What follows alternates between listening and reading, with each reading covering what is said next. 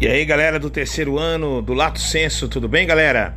Aqui é o professor André chegando com o segundo episódio sobre a questão da subjetividade maquínica aqui no nosso programa A Hora da Coruja. Então vamos lá, galera. A parte 2, já que a parte 1 um, eu já compartilhei com vocês lá no Class e que vocês procurem aí estar tá escutando um provável tema de redação, hein? O poder dos algoritmos sobre a nossa vida.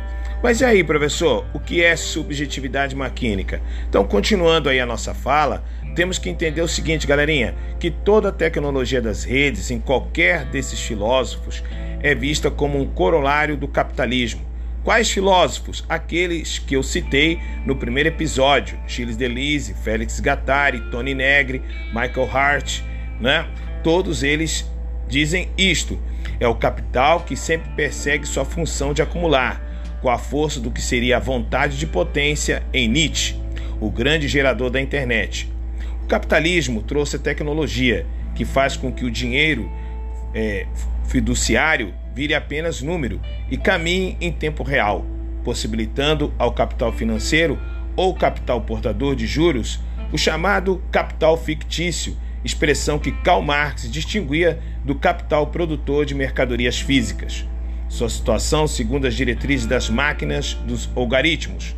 Nesse sentido, ampliam-se nas redes as determinações semióticas em detrimento das determinações semânticas, e o capital amplia sua acumulação assustadoramente. E que se lembra aqui, o mundo passou a crescer menos, produzir menos e, ao produzir mais dinheiro, mais número as medidas governamentais que propiciam-se isso se chama império, e a maneira como o capitalismo se comporta segundo tais medidas se chama biopolítica. É o mundo pós anos 70, ou melhor dizendo, galerinha, é o que nós costumamos dizer, nós filósofos, de um mundo pós-moderno. Tínhamos a ideia de que uma ampliação da semiótica geraria uma ampliação da semântica. O trabalho em rede na era pós-fordista e pós-fabril, mostrou que esse não é o caso, que nós, saídos das fábricas integrados nas cidades, nas redes, estamos nos adaptando ao novo tipo de crescimento. É o que nós chamamos de crescimento semiótico, linguagem nova, trabalhada hoje dentro da filosofia da linguagem em detrimento da semântica. Então, cada subjetividade humana perde suas características de um agente intérprete para se transformar em um agente que segue algoritmos, se integrando a uma subjetividade de maior campo, campuna, a subjetividade maquínica. A máquina não pensa e, portanto, exige de nós que também não pensemos para nos relacionar com ela e fazer com que todo o capitalismo financeiro funcione. Podemos desenvolver então a ideia daquilo que Marx chamou de General Intellect, ou saber difuso que permeia toda a sociedade e que é por ela criado coletivamente, venha se ampliar em termos semióticos, mais empobrecido em termos semânticos.